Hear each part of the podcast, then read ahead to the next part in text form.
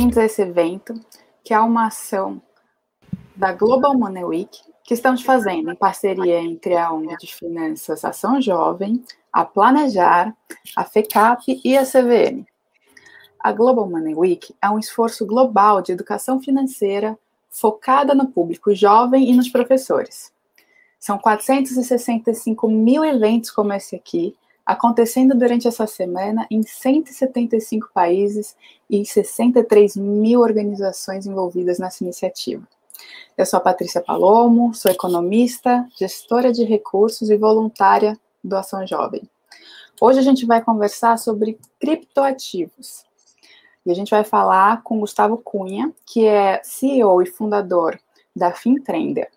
Ele tem mais de 25 anos de mercado, trabalhou em diversas instituições os últimos cinco anos nesse mundo de cripto. Pessoal, lembrando que quem quiser pode e deve, por favor, mandar perguntas para a gente pelo chat aqui dessa transmissão.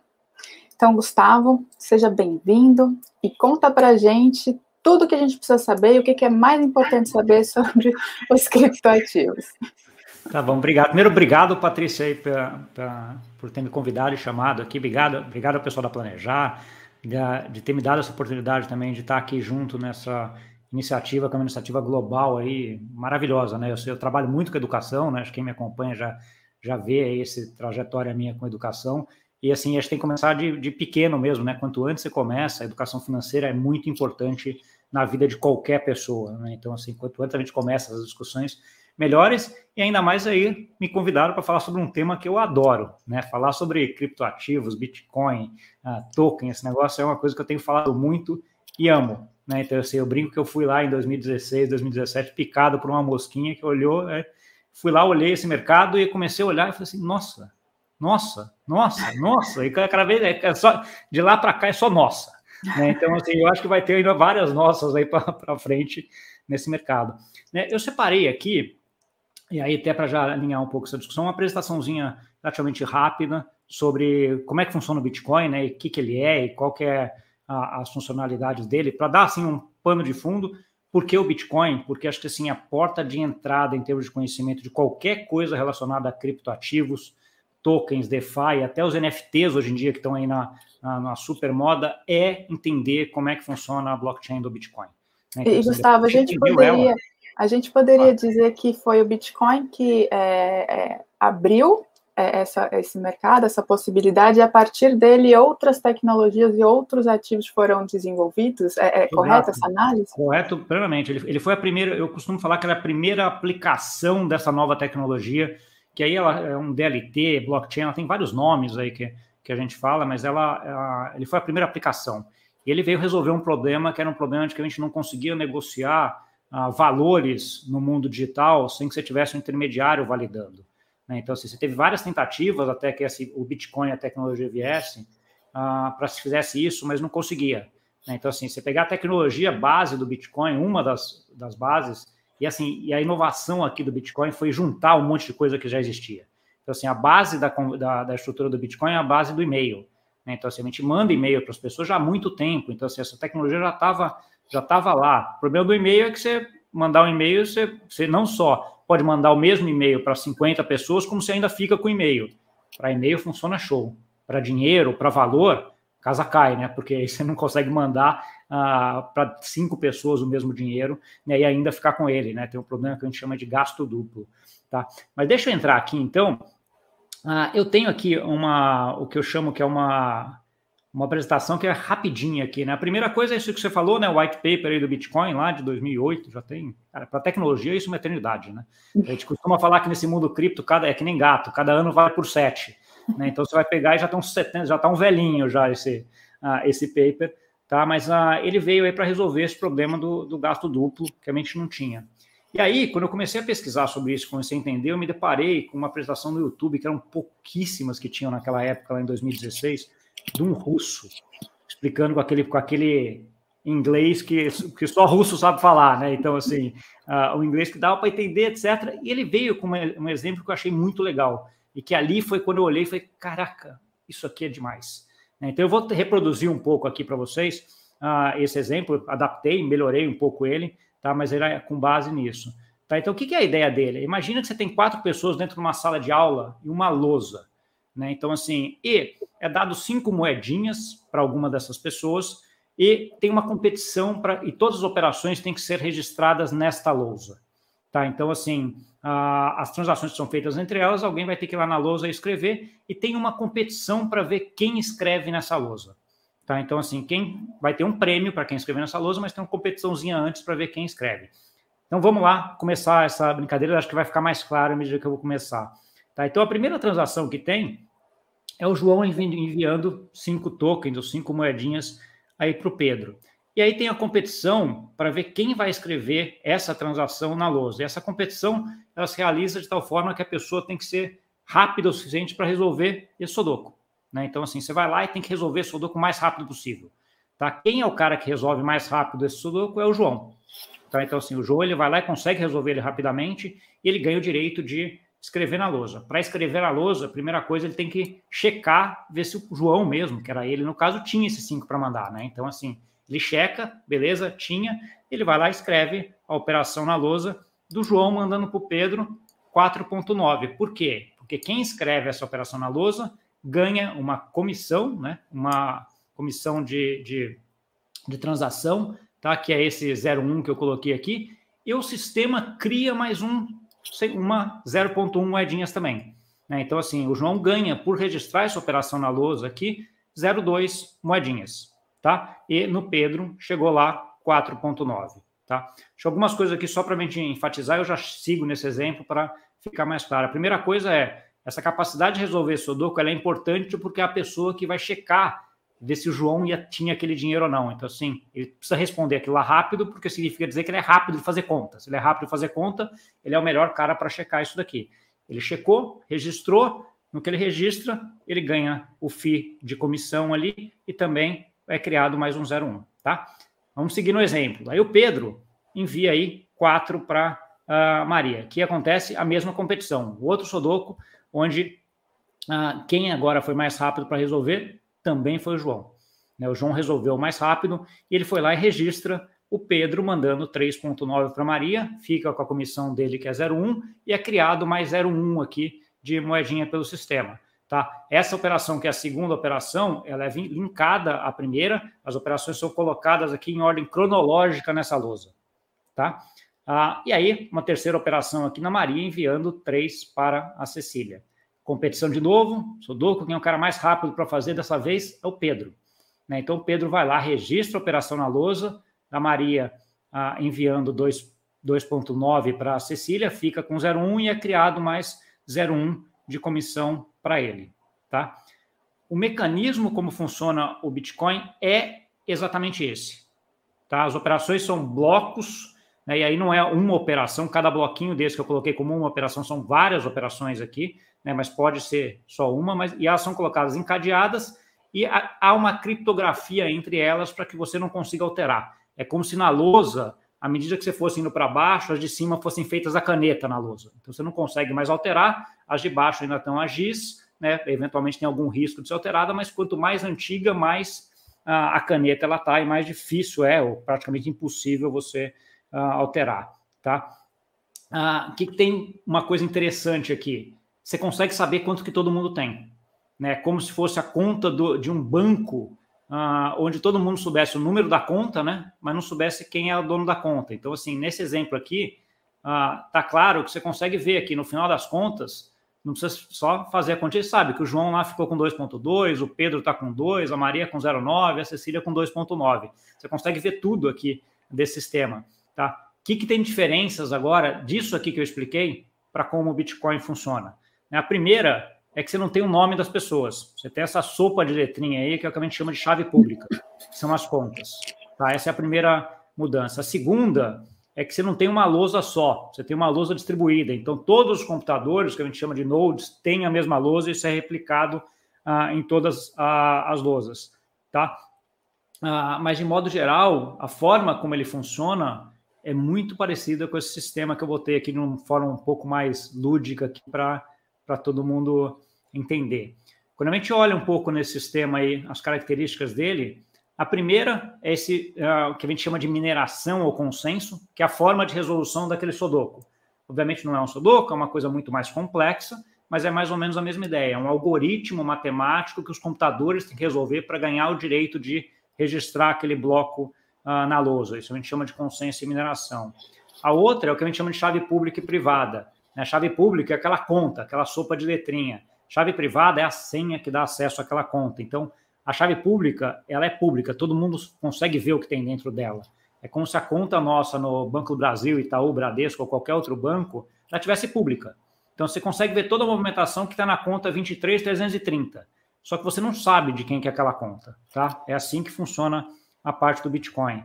Uh, um terceiro é o sistema ser distribuído, né, que é aquilo que eu falei que a lousa aí tem em vários lugares, ela não está junta. Isso aqui, para efeito de segurança de sistema, é muito bom, né? Porque você pode uh, uh, tirar várias lousas do sistema, mas vai ter as outras que vão ter toda a informação completa ali. Então não tem problema o sistema cair também. Tá? E a parte aí de blocos encadeados com criptografia para você não conseguir alterá-los, tá? Eu acho que essas são as principais características. Eu tenho, depois eu vou entrar aqui um pouco de desafios, mas eu acho que talvez valha a pena a gente dar um stop aqui e explorar e... um pouquinho. É, eu queria assim para quem está nos ouvindo ou que está escutando essa, esses conceitos pela primeira vez, se a gente puder fazer um paralelo com o que é o, a forma tradicional de trocar recursos para ficar clara as diferenças, né? Então, quando você é, colocou o exemplo, o slide anterior, com, com as pessoas interagindo, é, se você puder voltar, assim, porque eu, eu esqueci os nomes, desculpe. Mas, assim, é, se, como que seria, né, num ambiente tradicional, essas trocas, né? Então, por exemplo, a Deixa eu só ver aqui que é. O João, né? Começou com o João. O João, para enviar esses é, cinco unidades monetárias para o Pedro, ele é, tradicionalmente, hoje em dia, né, passaria por uma instituição financeira. Então, seria a instituição ou a conta do João dentro de um, de um sistema centralizado, né, é, é, é onde você tem só poucas é, instituições controlando, para chegar no Pedro e, e passando por uma série de, de, de, especificidades desse sistema e custos desse sistema, é isso?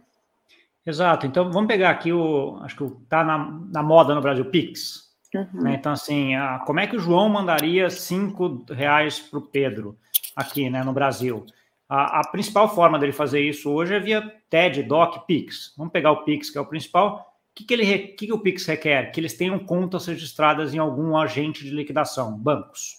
Tá? Então, assim, o João tem que ter uma conta no banco e o Pedro tem que ter uma conta no banco. Né? Então, assim, e esses centralizadores, que são os bancos, fazem essas transações e garantem que o, o João tinha dinheiro para mandar para o Pedro e garante que o Pedro recebeu o dinheiro que chegou do João. Então, assim, você tem um intermediário aí no meio do caminho, e esse intermediário ele tem custos, tem transações, tem, tem tempo, tem um monte de processos aqui que são uh, que são checados. A grande coisa aqui do, do Bitcoin é que ele não requer esse intermediário. Né? Então, assim, ele conseguiu aqui nesse exemplo que eu comentei, o João passou dinheiro para o Pedro no campo digital da mesma forma que se ele tivesse dado uma nota de cinco reais ou de 50 reais. Ele teria, ele passou, entendeu? Então, assim, isso aí você não precisou de nenhum intermediário validando. Até essa tecnologia, o Bitcoin, isso não era possível. Né? A forma de se fazer era sempre via um intermediário validando, que é uhum. como o mercado tradicional funciona ainda hoje. Exatamente. Então, esse é o conceito peer-to-peer -peer que você colocou lá no começo, né? Que, que a novidade que essa tecnologia que o Bitcoin estreou e trouxe para a gente possibilitou.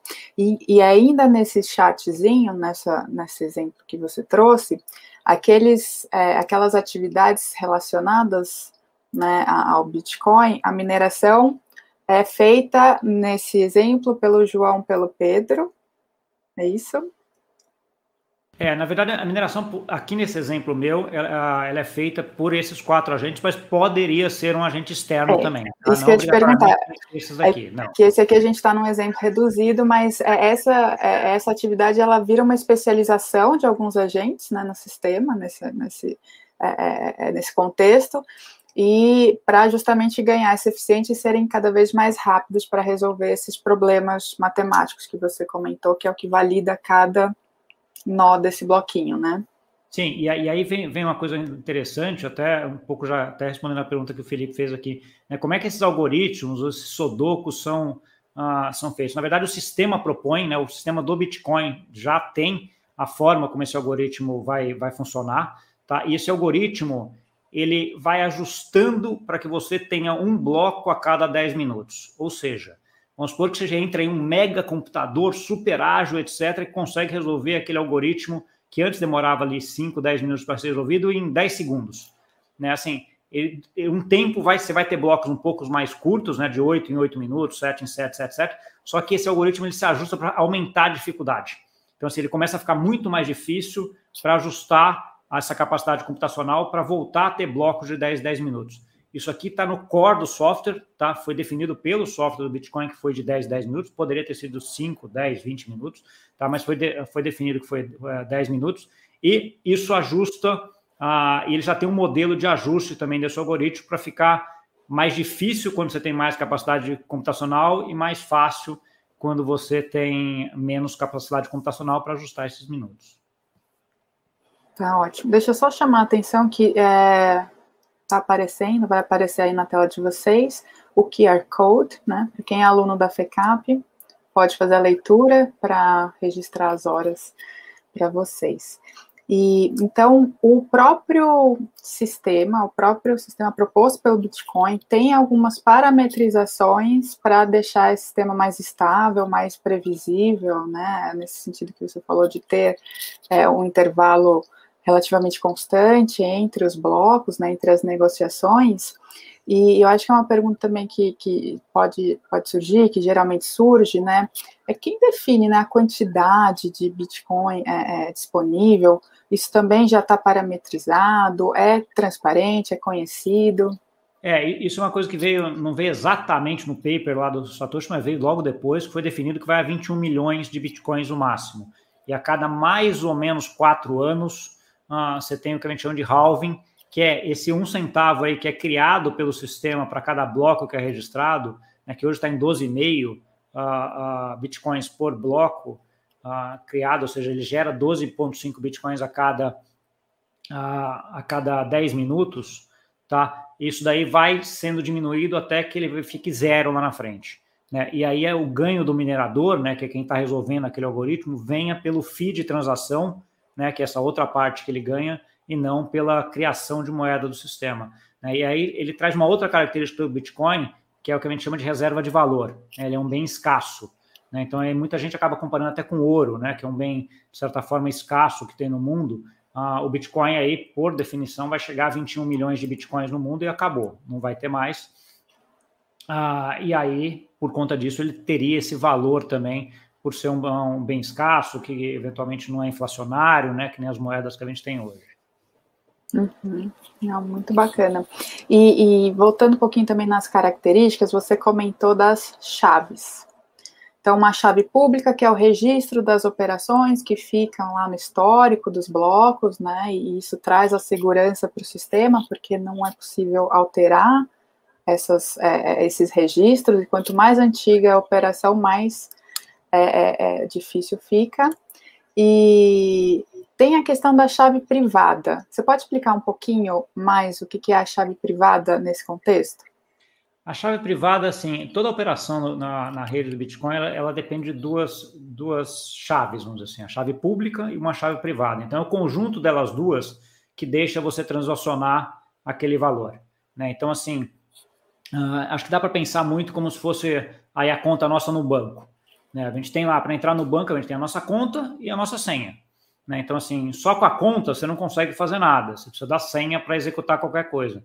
Então, assim, aqui é muito parecido. Então, assim, acho que a gente chama de a conta é o que seria, a gente chamaria de chave pública e a senha é o que a gente chamaria de chave privada. Tá? A diferença que tem aqui em relação ao banco é que o banco, você perder a senha, você liga lá no call center do banco e ele resolve o problema para você.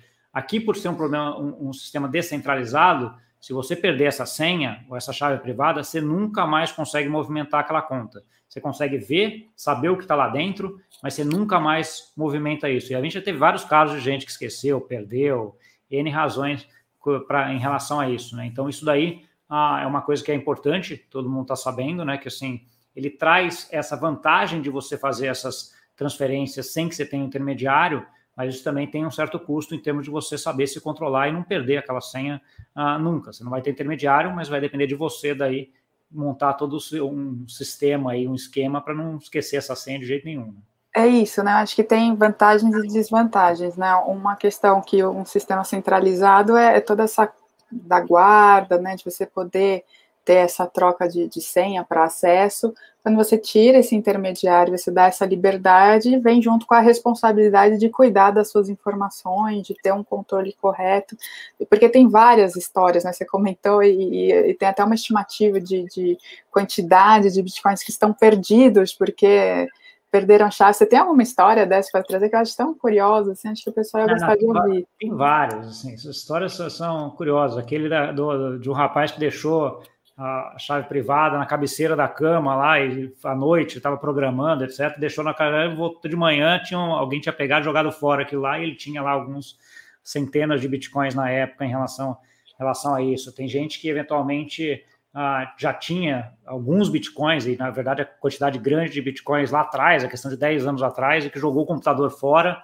ah, e com ele foi a, a senha. Agora com o bitcoin a lá, perto de 50 mil dólares aí, você vai, cara, tinha uma fortuna naquele, naquele computador. Ah, e tem até um caso de um rapaz de, de Londres que pagou algumas pessoas para ir lá vasculhar no lixo de Londres, eventualmente achavam o computador dele para ele conseguir recuperar isso. Então, assim, tem inúmeras histórias, né? Mas a, a eu acho que isso daí também, Patrícia, uma coisa que é muito, muito importante, que assim, isso aí para mim faz parte da história do passado do Bitcoin, né? Eu acho que à medida que o Bitcoin começa a aumentar de valor e nos valores que ele está hoje, e com esse tempo todo que teve em termos de educação, eu acho que já tem estruturas e pessoas hoje já estão muito atentas para isso. Então, assim, histórias recentes dos últimos três anos de alguém que tenha perdido 100, etc., cara, assim, é muito raro de se ouvir, né? Ah, porque, obviamente, a pessoa que vai comprar algum valor maior já vai também colocar cuidado todo cuidado. Já tem hoje empresas que fazem isso, já é tem a própria que eu te perguntar. Tem uns pendrives, né, onde você pode registrar, é. tem, tem várias formas de fazer backup em nuvem, né, acho que essa, e uhum. isso é uma coisa bacana, né, Gustavo, essa tecnologia, esses serviços que estão sendo é, criados, derivados dessa tecnologia, dessa inovação que o Bitcoin trouxe, proporcionou, acho que isso é, é muito bacana, né, e, e essa questão da segurança da informação é um campo que está sendo bastante desenvolvido, né. Exato. Então, eu acho assim, quando a gente está falando especificamente de, de Bitcoin, etc., eu costumo dizer assim, ele é o primeiro tijolinho ali para você começar a entender tudo que está sendo construído uh, em cima dele. Só que esse tijolinho já está lá há 12 anos. Né? Então, assim, você está começando aqui, já, os caras já, já, tem gente fazendo a, a chaminé desse negócio. Então, assim, uh, acho que é importante entender e ver como é que ele funciona, mas o que tem para cima, desenvolvido em cima dessa tecnologia que ele provê, que ele trouxe são coisas assim mais complexas uh, por um lado, às vezes mais fáceis de outro, mas que trazem assim casos de uso uh, espetacular. Por exemplo, como eu falei, Bitcoin é uma tecnologia que permite lá da forma como ele é feito, você ter um bloco a cada 10 minutos. Então você consegue trans transmitir Bitcoin de uma pessoa no Brasil para uma pessoa na China em 10 minutos. O mercado tradicional ainda trabalha com câmbio em D2 com vários registros, vários intermediários. Então, assim, esse dinheiro para sair do Brasil, para chegar no Japão, na China, ou até na Argentina, Chile, que é, que é do lado, é coisa de um, dois dias para chegar. Né? Então, assim, ah, e no caso do, dessa tecnologia, você poderia fazer até em algumas transações, em algumas soluções que já existem, em coisas de segundo. Né? Então, assim, você conseguiria transmitir dinheiro do Brasil para a China da mesma forma como você faz um PIX, né? que você já transmitiu, já chegou lá, já está só que de modo internacional. Então, assim, isso está fazendo com que você tenha uma revolução aí no mundo financeiro em termos de alteração, não só, e aí por dois pontos, eu acho, não só em termos de ficar mais ágil, mas ficar mais desintermediado também. Né? Então, assim, quando você está transferindo hoje dinheiro do Brasil para a China, por exemplo, você tem o câmbio, você tem que mandar, você tem vários intermediários no meio do caminho que vão checando os livros razões, Tá? No caso dessa tecnologia, você não precisa. Você vai ser do Brasil para a China direto, sem ninguém intermediário. Então, assim, ele é uma reestruturação enorme do mercado financeiro que está que tá vindo. Isso que me fascina, porque eu olho e falo assim, nossa, cada vez que eu olho algumas coisas, E a gente não está falando nem de DeFi, que é outra onda, outra onda que está vindo aí também, que é uma parte de infraestrutura descentralizada, sem região, sem região, então assim, que é outra coisa. Mas deixa eu parar, que senão eu começo a ir longe. É, então, não, mas é, só nessa questão ainda da, da, descentralização, o Thiago trouxe uma pergunta aqui, e, é, onde entra a exchange nessa estrutura de transações em, em criptomoedas, né? Tá, então assim, vem. Qual era a ideia lá do grupo, do Satoshi, ou do grupo que criou o Bitcoin? Que você conseguisse fazer transferência entre pessoas de, de ativos, né? Comprasse Bitcoin de uma pessoa ah, para outra. Ah, a grande verdade é que nesse começo era muito difícil achar. Né? Se você não fosse programador, não tivesse lá envolvido, você ia comprar Bitcoin de quem? Né? E como é que você ia? Você ia mandar um Pix para ele e depois daí vai. Como é que ele te manda? Vai te mandar, não vai? E acabou daí aparecendo esses uh, intermediários no mundo cripto, que são as exchanges né, que, prove, que conseguem fazer aí algumas coisas, que é juntar comprador e vendedor num só lugar. Né? Acho que isso aí acho que é o grande ponto das exchanges, que elas começaram com isso. Hoje, elas são algumas entidades também fazem essa gestão de chave privada para você. Elas, elas controlam essa, essa senha, caso você queira ter Bitcoin. Né? Obviamente, ele é um intermediário, tem o risco do intermediário, mas pra, em algumas corretoras, eles têm sistemas tão mais robustos que é melhor eventualmente do que você fazer isso na sua casa. Né? Então, assim, lá no começo, em 2015, 16, 17, não, porque essas exchanges estavam sendo montadas ali, é um negócio. Mas hoje já tem exchange, vou só pegar um exemplo da Coinbase, que é uma americana, que vai fazer um IPO agora, que estão estimando que ela valha entre 70 a 100 bi de dólar. Né? Então, assim, é o tamanho dessa empresa. Você tem a Kraken, você tem a Binance, você tem umas corretoras aí gigantes e com processos bastante grandes. Né? Então, assim, elas ah, não só, então, acho que hoje juntam comprador com vendedor, como também são uma forma aí de se começar nesse mundo sem ter essa preocupação de chave privada. Eu falei aí das, das, das de fora, né? Mas no Brasil tem mercado Bitcoin, uh, Bitcoin to You, tem várias também aí no Brasil que, que provém esse serviço. Que fazem essa prestação de serviço, né? De encontrar as pontas compradoras e vendedoras e dar um, um tipo de segurança para é, essa questão da, da guarda das chaves privadas. Pessoal, se vocês, para quem está assistindo, o seu conteúdo está ajudando, está sendo interessante, é, dá o joinha aqui, o like para aumentar o alcance, para a gente é super importante. E Gustavo, a gente está falando bastante de Bitcoin e dessa tecnologia que, que, que foi inovadora dele, que, que trouxe, né, é, é de, de forma é, é primeira vez, tem outras moedas, né? Tem outras coins. Você quer falar um pouquinho sobre os outros ativos? Tem milhares. Deixa. Deixa eu só falar um pouquinho para a gente fechar o Bitcoin aqui, os desafios que eu vejo do Bitcoin ah, para frente, depois a gente entra um pouquinho nessas outras aí. São, eu, eu separo como cinco desafios principais do, do Bitcoin. Um é, é aquela coisa que até para quem gosta de Bitcoin, até chato e enche um pouco o saco, que é consumo de energia. Vira e mexe quando a gente está falando de ESG, etc. Ah, o consumo de energia do Bitcoin é igual ao país tal, etc. Esse processo de mineração, que é o de saber esse Sudoku, é um processo que consome hoje bastante energia mesmo.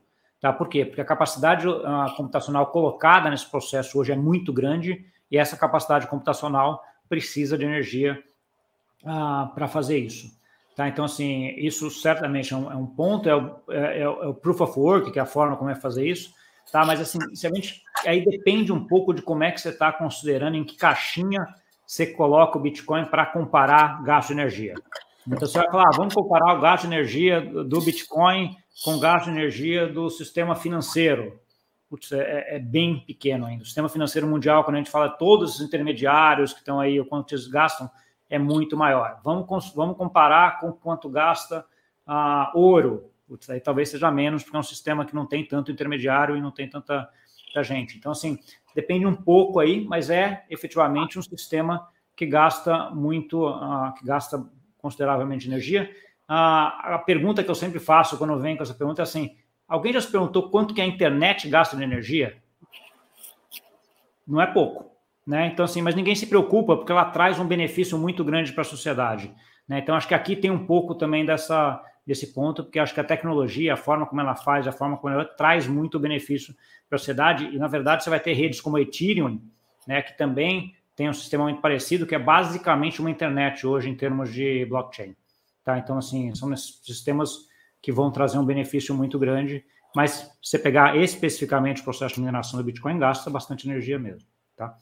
Outro é no caso do Bitcoin, e aí eu acho que eles já largaram isso, que é a capacidade de exportar inúmeras transação, transações. Tá? Então, cabe ele é a cada 10 minutos só. Né? Então, assim, ele é uma rede, de certa forma, hoje cara para que você faça essas transações, microtransações. Tá? Então, assim, ele é muito barato para você transacionar milhões de dólares. Né? Então, assim, já tem operações aí de bilhão de dólares transacionados em Bitcoin, onde o cara pagou 10 dólares de custo de transação, que é nada. Tenta mandar um bilhão de dólares do Brasil para a Europa, para você ver o quanto você vai pagar.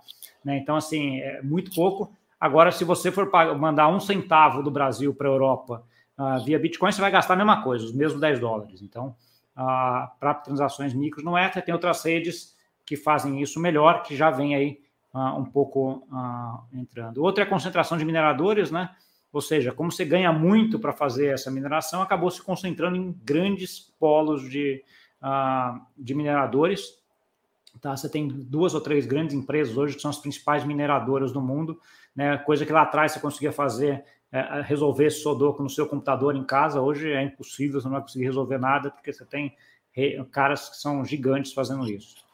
Tá? Outra aceitação, né, que acho que essa daqui está aumentando muito, e aí vem a aceitação não só das pessoas, mas de institucionais também. Né? A gente viu vários casos aí, acho que o mais notório nos últimos meses é da Tesla, né, a, comprando Bitcoin, aceitando Bitcoin para você comprar carro, esse tipo de coisa. Então, assim, eu acho que isso aí cada vez vai ter, vai ter mais. E outro desafio, regulamentação. Né? Como é que hoje a gente encaixa essa bola dentro desse, desse quadrado? Né? Então, o que, que eu quero dizer com isso? Essa tecnologia, e o Bitcoin em si, é uma tecnologia que não tem fronteiras, ela não tem jurisdição, ela não tem geografia, ela vale na internet, ela vale no mundo inteiro, e todo o sistema jurídico, barra tributário, barra a, a arquitetura de sistema financeiro é baseado hoje em geografia. Então, assim, como é que você arruma isso? E aí, vários pontos de atrito aqui uh, que a gente já sabe que tem, como é que vai ajustar. Né? Eu sou bem confiante de que isso aí vai resolver, porque o bem que essa tecnologia traz para a sociedade é enorme. Então, assim, acho que as sociedades vão querer uh, organizar isso, mas aqui uh, um ponto que eu sempre brinco é trabalho para advogado por próximos 30 anos. Então, assim, aquela história de que a tecnologia acabar com advogado, o cara esquece, porque só aqui vai faltar advogado para os próximos 30 anos, tem muito trabalho para eles. Tá? Então, acho que é só para fechar aqui, Patrícia, eu acho que era isso que era, que era a, a ideia, deixa eu até tirar a apresentação aqui, mas acho que essa era a ideia da, da, da coisa. O que, que a gente tem para frente daí? Né? Então, assim, eu, eu acho que a, quando a gente entra aí nessa, nessa tecnologia, a primeira grande mudança é quando a gente vem a rede Ethereum. Né? A rede Ethereum é uma rede de, de, de blockchain que foi criada aí pelo Vitalik em 2015, mais ou menos, e que ela traz uma inovação em relação à rede do Bitcoin, que é uma inovação bastante importante. O Bitcoin permitia que você, permite que você transfera valores ou, ou, ou dinheiro ou bitcoins de uma pessoa para outra sem intermediários. A rede Ethereum permite que você faça isso, mas ela coloca um, um condicionante que você pode colocar, né, que é o que a gente chama de smart contracts. Que quer dizer? E aí eu dou um exemplo ah, que eu gosto muito, é assim, quando você está vendendo um carro usado, você quer vender o teu carro usado, né, e aí quando você vai vender para alguém, e você vai com aquela pessoa, o que, que você faz primeiro? Né? Você transfere o carro ou espera o dinheiro cair na tua conta. Né? Normalmente o que você vai fazer, você vai abraçado lá com a pessoa no cartório, transferir e abraçado com ela no banco. Né? Aquela coisa que é, que é que você faz isso tudo junto para resolver.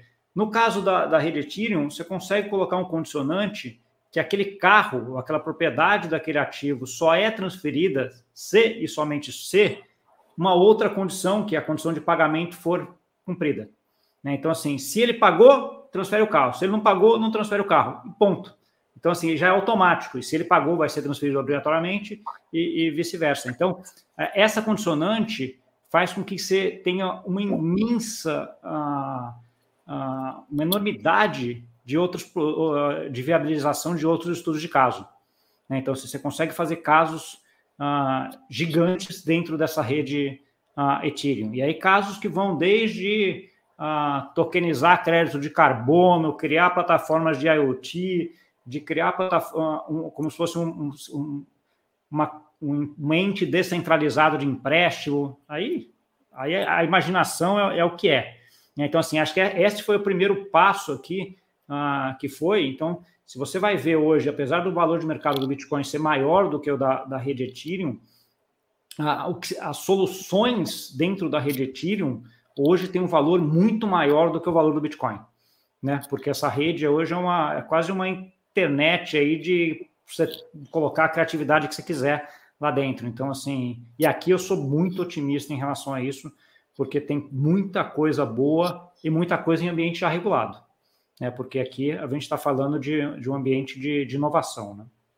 Pois é, Gustavo, você está trazendo as diferenças e eu acompanho né, bastante coisa que sai do mercado. Muitas vezes essas duas, esses dois exemplos que você trouxe são comparados como se fossem a, as mesmas coisas, né? Assim, que, e que você pode comparar, inclusive o valor, né? É, e o que você está trazendo é uma informação de que existe diferenças é, é, intrínsecas né, na, nas possibilidades que cada uma traz aí de, de opções né, de, de desenvolvimento tal. Então, é, não é tudo a mesma coisa, né? Quando a gente fala de criptomoedas ou criptoativos, a gente tem muitas diferenças né, entre, entre os, os ativos hoje que estão disponíveis, não é? Tem, não, tem, e eu acho que você colocou um ponto importante. Está longe de ser tudo a mesma coisa. Isso gera uma complexidade em termos de, de análise gigante, né, Patrícia? Porque assim, você tem hoje mais ou menos lá pelo Core Market Cap alguma coisa de 9 mil tokens emitidos. Né? Então, assim, são 9 mil uh, iniciativas que usam essa tecnologia e que são totalmente diferentes. Né? Então, como, como, eu falei, tem gente que está tokenizando crédito de carbono, ESG ali, tudo ali. Tem gente que está usando isso daí para fazer uma moeda privada, né? onde você consiga aí ter algumas coisas que seja mais privada do que até o próprio Bitcoin é hoje. Você tem gente construindo estruturas de ah, corretoras descentralizadas, tem gente, gente colocando banco descentralizado, tem algumas que são ah, entidades de governança, que é como se fosse uma empresa que não tem dono. Então, assim, você tem ah, soluções aqui que isso traz que são, são enormes, né? Então, assim, e aí vem a grande dificuldade hoje quando você coloca tudo no mesmo saco, né? Não é. é. Né?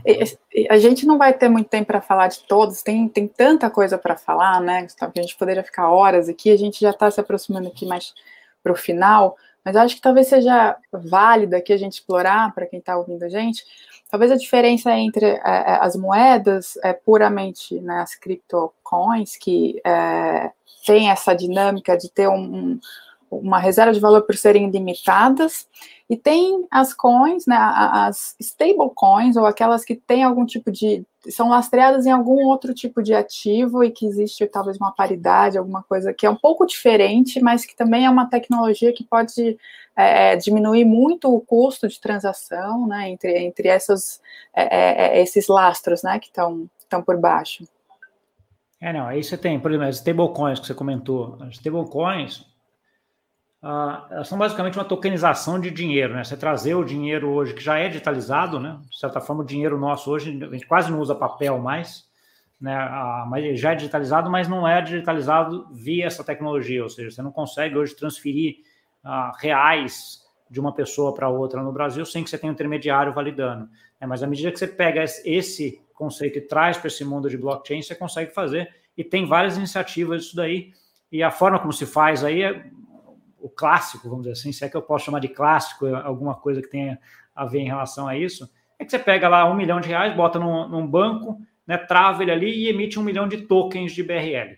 Né, e garante que aquele um milhão de tokens é igual a um milhão de, de reais e você vai ajustando. Você baixar um, baixa outro, você subir um, subir outro, tá? E aí você virou um token aqui, como se fosse um Bitcoin, né? Com a mesma, dentro da mesma tecnologia do Bitcoin, só que é de reais, ele vale um real. Né? Então, assim, isso aqui daí você consegue transportar, e, e, aqui você consegue mandar para a China em 10 segundos. Né? Então, esse reais que o cara recebe lá reais. Então, assim, obviamente que as, já tem várias iniciativas disso aqui em reais, né? eu conheço pelo menos quatro, tá? mas a principal é em dólar, que é a principal moeda do mundo. Uh, hoje você tem uns caras como o Tether, que tem Tether deve ter acho que uns 20 bi de dólar já emitido, talvez, provavelmente até mais. Tá? A USDC deve ter alguma coisa por volta disso também, que é uma outra estrutura. E aí você tokeniza esse dólar e esse dólar virou um dólar digital. Né? A, essa ideia das stablecoins veio muito aí em tona quando teve a iniciativa do Facebook. Né? Lá é, já tem dois anos hoje, praticamente, tá? que ele queria, queria fazer a Libra. Ah, os reguladores bateram muito nela. Né? Ah, por um lado, ele nem saiu até, eles mudaram de nome, chama Diem hoje, mas também ainda não, ah, não existe ainda, né? ainda não foi implementada, está ainda em desenvolvimento. Mas isso fez com que os reguladores fossem atrás e falassem, ok, mas se tem uma pessoa aqui que está querendo guardar um milhão de dólares no banco e emitir um token de um milhão de dólares, por que, que eu, Banco Central do Dólar, ou Fed, não faço isso? Já emito aqui. Né? E aí vem a ideia do que a gente chama de CBDC, né? o Central Bank Digital Currency, que é exatamente uma tokenização via blockchain das moedas dos bancos. Dois lugares estão bem adiantados em relação a isso, um é a China, outro é a, a Suécia, tá? Coincidentemente, dois países onde a, a, comunicação das transações financeiras estão no âmbito das empresas privadas, tá? Que assim, que eu acho que uma, um ponto importante do dinheiro digital hoje em dia é que não é o quanto você emite, é como as transações são feitas. Você tem que controlar esse meio de pagamento, porque esse meio de pagamento tem muita informação. Né? No caso da China, isso aí é controlado pelo Alipay e WeChat. Né? No caso da Suécia, por um sistema chamado Switch. Né? Então, assim, como esses dois bancos centrais viram e falaram, opa, a gente precisa controlar esses meios de pagamento, eles são os mais adiantados em relação a, a isso. Tá? A, aqui no Ocidente, aí tem vários estudos, mas ninguém ainda, falando, o próprio Roberto Campos já falou que tem a, aí a interesse. Tem gente do Banco Central do Brasil muito boa nisso daqui, participando, alguns que eu conheço até, que participam dos grupos de discussão global em relação a isso. Né? Então, assim, mas daí a gente está indo para, ok, a, a, ideia da moeda se transformando, digitalizando e utilizando essa tecnologia, que é uma coisa que para mim é questão de tempo para acontecer. E quando acontecer, eu acho que a gente talvez nem perceba, a gente como usuário, eu provavelmente sim, porque estou envolvido, mas o usuário comum não vai nem perceber o que está por trás, né? Volto no ponto. A gente usa a internet hoje, ninguém sabe qual é o IP, como é que funciona o IP, como é que a internet se comunica, né? Você, via, você não sabe, você não quer saber. Você quer entrar lá no site, dar um Google e resolver. Então, assim, muito provavelmente a partir de dinheiro vai seguir essa mesma trajetória. Não, muito bacana. E, eu tenho lido muita discussão sobre isso, né? Os bancos centrais é, avaliando o uso né, das coins, talvez como reserva, ao invés do ouro, né? Mas eu vejo uma inclinação muito grande para manter a sua própria moeda, mas com essa tecnologia é, é que traz muito ganho, né, para a sociedade. E a gente é, é, teve uma pergunta aqui da Fernanda, porque é o seguinte: as corretoras tradicionais, é, elas também transacionam os criptoativos ou é muito específico e fica realmente mais nas exchanges. Como que você vê esse desenvolvimento? O mercado não faz hoje, mas vai fazer? É, é, como que é a realidade? Eu acho, acho, que você já respondeu aí. Não faz hoje, mas vai fazer. É, eu acho que é, essa é a, é a coisa. Ah, acho que tem problemas de regulação aqui, ainda um pouco de ajuste de regulação para que todo o mercado financeiro tradicional em, entre nisso. Né? Então, assim, ah, mas vai fazer. Então, hoje você tem separado né? A parte das exchanges, normalmente elas são reguladas por entes diferentes ou não são totalmente reguladas como uma instituição financeira, tá? mas acho que é questão de tempo para chegar aí. E um dos exemplos para mim espetaculares assim, a principal corretora, a que tem mais volume hoje uh, no Brasil, exchange de cripto, cara, o board dela é inteiro de gente que veio do CETIP e da B3. Tá? Então, assim, a gente que sabe como é que funciona a estrutura financeira do mercado financeiro tradicional e estão montando um negócio lá nesse sentido também. Entendeu? Então, assim, eu acho que é questão de tempo para que esses mundos se juntem. Ele já está se juntando, né? E acho que tem até um outro ponto agora em relação a, a ETF também, né? Então, assim, a, esse ETF vai sair, o ETF de Bitcoin.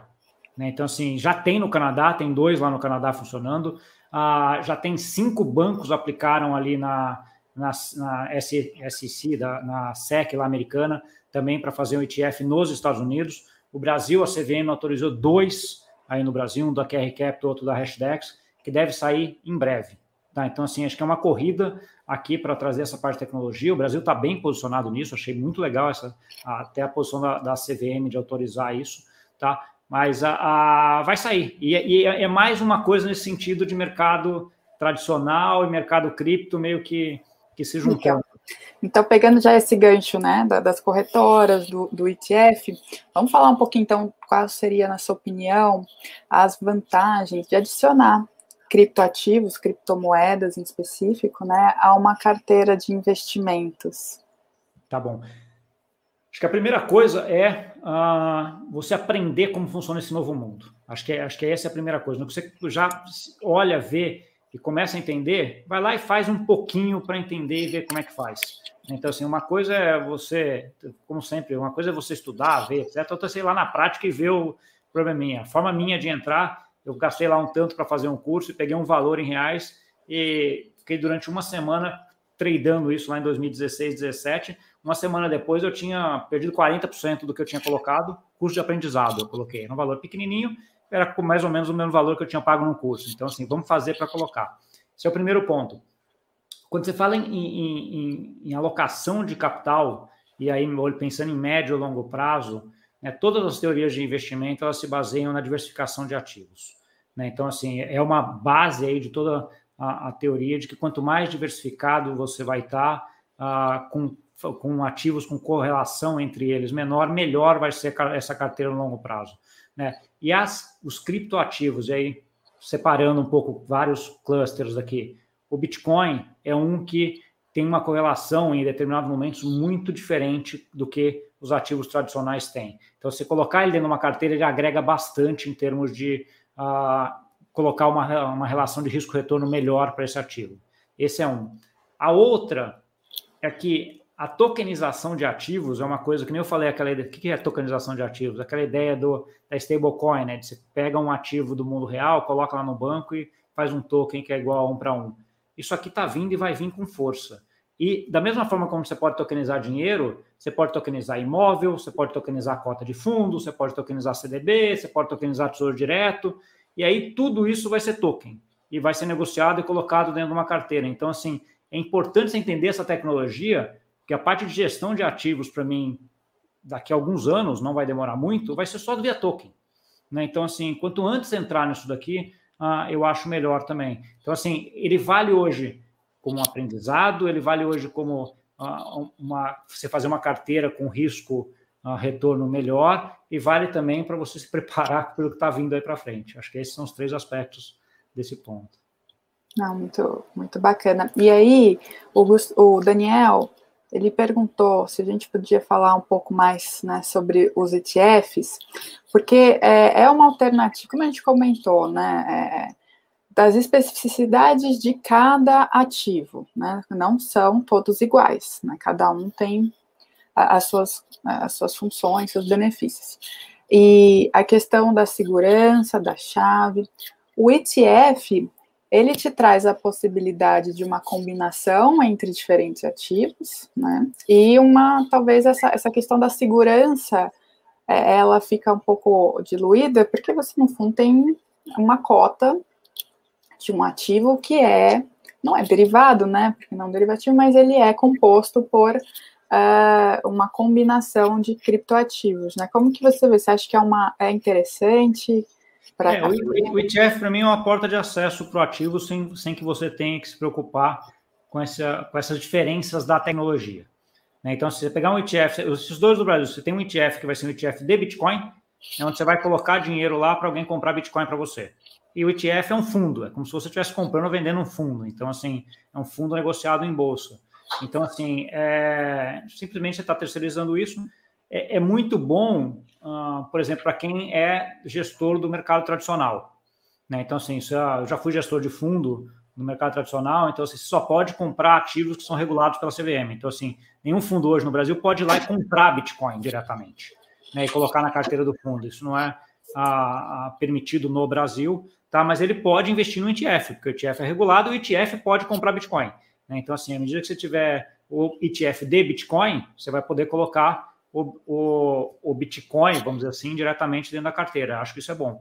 O outro que você está vendo é, a, é um ETF que é uma carteira com as, praticamente as 10 maiores cripto, que é mais diversificada, ela pega mais um setor, etc.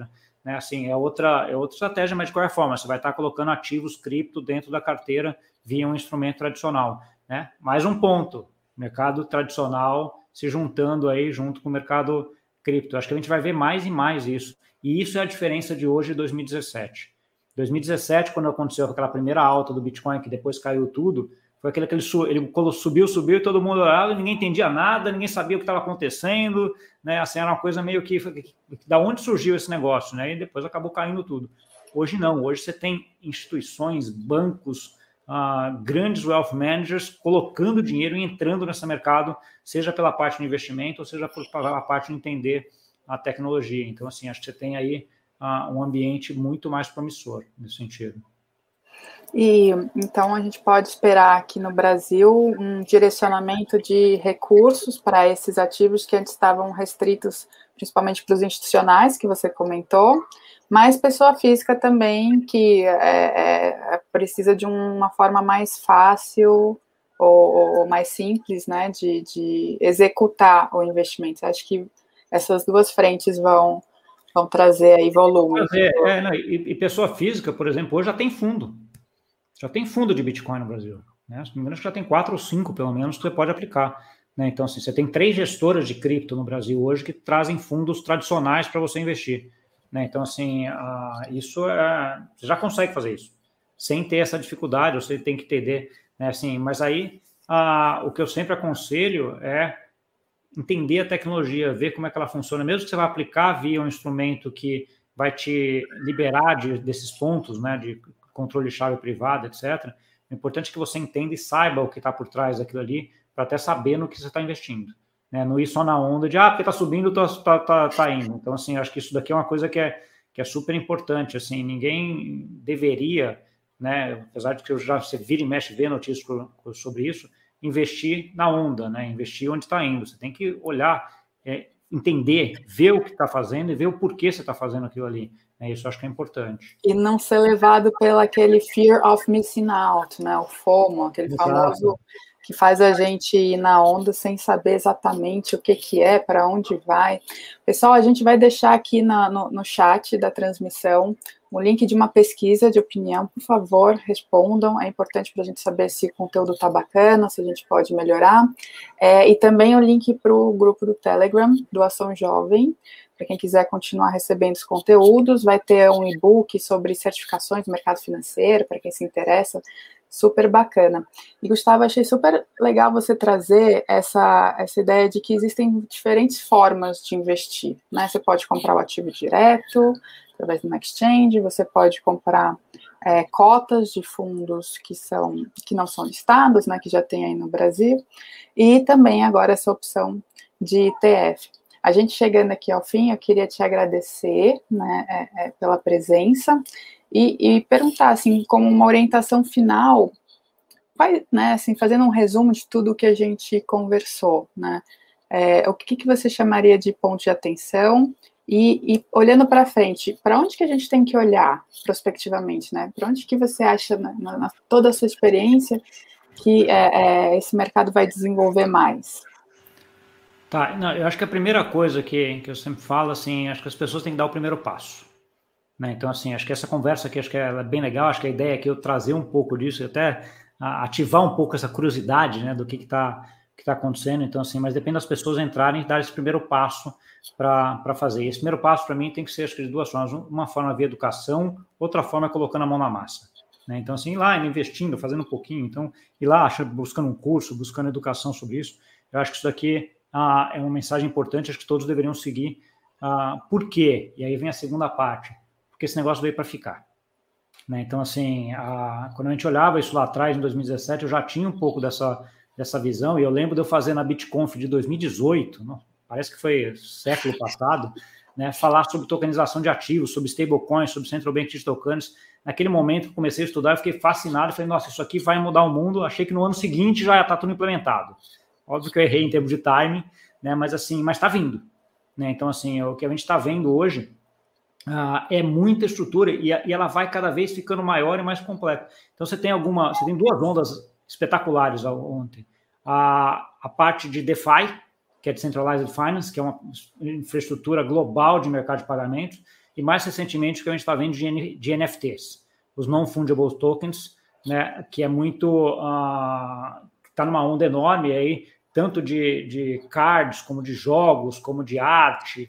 Se você quiser explicar, a gente acabou não entrando, né? Que, é, é, como eu falei, tem muitas opções né, de criptativos, mas acho que é bacana a gente ter uns minutinhos, a gente poderia. Você poderia explicar, então, a, a diferença né, dos, dos não fungible e dos fungible?